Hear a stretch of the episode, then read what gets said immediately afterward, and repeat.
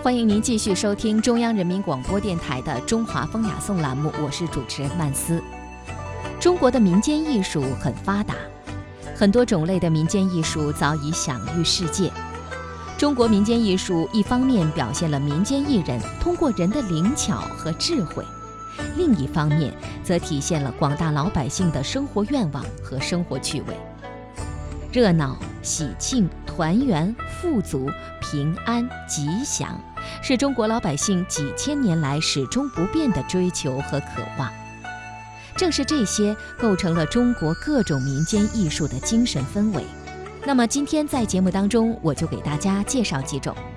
首先还是给大家介绍景泰蓝。景泰蓝是驰名中外的传统工艺。集青铜艺术、瓷器和雕刻诸种工艺制作技巧于一身，是一门地道的绝活。它是收藏家收藏的佳品，又是人们居家使用的精美物品。在节目的开始环节当中，我们给大家介绍了景泰蓝制作过程的重要环节——掐丝，但那只是景泰蓝制作的三十多道工序中的一道。比如一件清代的景泰蓝寿意天球瓶，为景泰蓝的传世名作。瓶嘴、瓶肚、瓶座三段垂接烧焊成型，釉面上先镶嵌铜丝，再用彩釉填绘，上面有九桃、蝙蝠等图案，都具有福寿平安的象征意义。这项工艺始创于明代的景泰年间，初创时它的颜色主要是蓝色，所以称为景泰蓝。到了成化年间，也就是一四六五年到一四八七年，景泰蓝技术进一步成熟，此期作品沉稳凝重又透明灵动，它的铜胎极为讲究，一般用的是紫铜。在镶嵌上取自天然矿物质的珐琅彩釉，看起来就像宝石一样。今天流传的明朝景泰蓝遗物，以景泰和成化两个时代为最多。景泰蓝到了清代又有发展，克服了明代制作有沙眼的缺点，但在朴实厚重上不及明代。近代以来，由于产量过大。工匠的水平参差不齐，很难与明代相比。再来给大家说说年画。春节是中国最重要的传统节日，一到春节，无论城市农村，家家户户都要张灯结彩庆贺。张贴年画是春节的重要节目，用年画将家庭布置得热热闹闹，增加过年的气氛。年画在内容上多表现祝福、吉祥和喜庆之意，比如一幅广为流传的年画叫做“连年有余”，画一个胖娃娃，天真活泼，怀里抱着一条大鲤鱼，手里拿着一束莲花。鱼虾的“鱼”和多余的“余”、剩余的“余”在汉字当中的读音相同，通过谐音以表示生活富足、年年有余。中国幅员辽阔，年画的风格上也有不同。北方的年画最著名的要数天津的杨柳青，南方的年画最著名的要数苏州的桃花坞。杨柳青是天津西南郊的一个村镇，三百多年前这里就以制作年画出名，曾有过家家点染、户户丹青的历史。杨柳青年画采用的是木板套印和手工彩绘相结合的方法，人们称之为半印半画，这也是它的重要特色。它的制作方法是先刻出木板图样版样，然后印出图画，再用手工将纸上的轮廓来描绘涂彩，最后装裱成画。每一幅画都是由画师手工制作的，而不是批量的印刷品。他将版画当中的刀法版位和手画的笔触感融合在一起，有一种独特的风味。人们喜欢杨柳青年画，在很大程度上是喜欢它是手工制作的。苏州的桃花坞年画，则是体现出江南纤巧细柔的特点。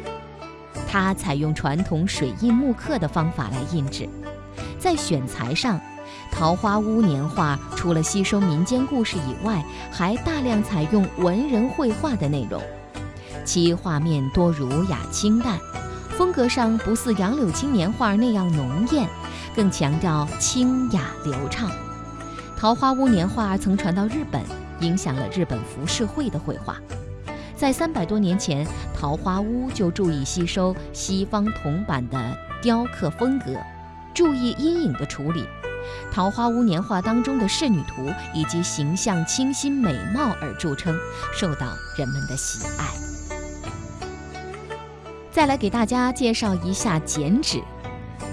剪纸是中国民间一门有着近千年历史的独特艺术，它要求的材料很简单，只要有纸张和一把剪刀或者是刻刀就可以了。熟练的剪纸艺人剪纸的过程如同变魔术，他将一张红纸在手上左叠右折，然后用剪刀轻轻地剪几下，摊开一看就是一幅漂亮的图画。有的艺人根本不需要眼睛看，能在袖子里剪出漂亮的图案来。剪纸是一种即兴式的艺术，剪纸艺人无需画稿，就靠手中的一把剪刀，刀起图出，每一次剪出的都有不同，所以它的表现力很强。剪纸艺术在农村地区尤为流行。中国古代有制作灯笼的习俗。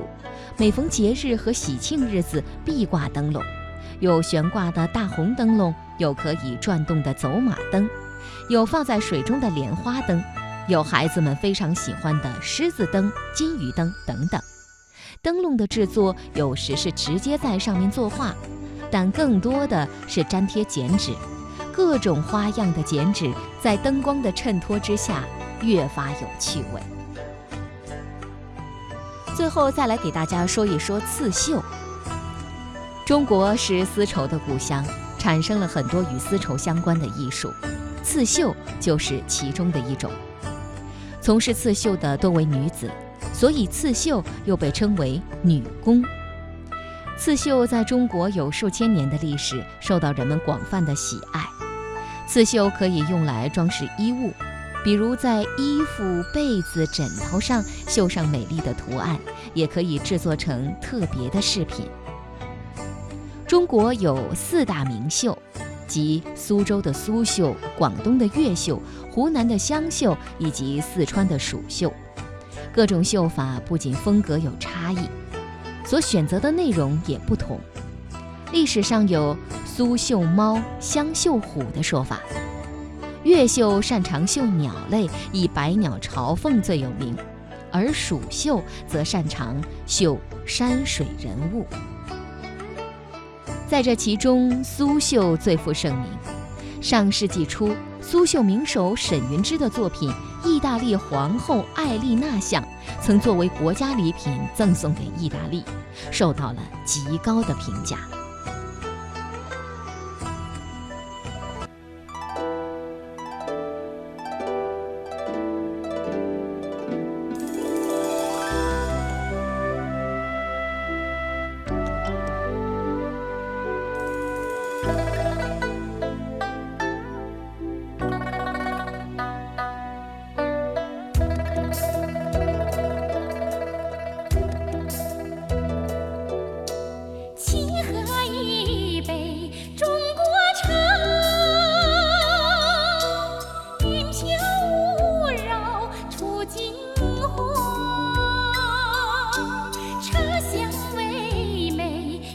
思，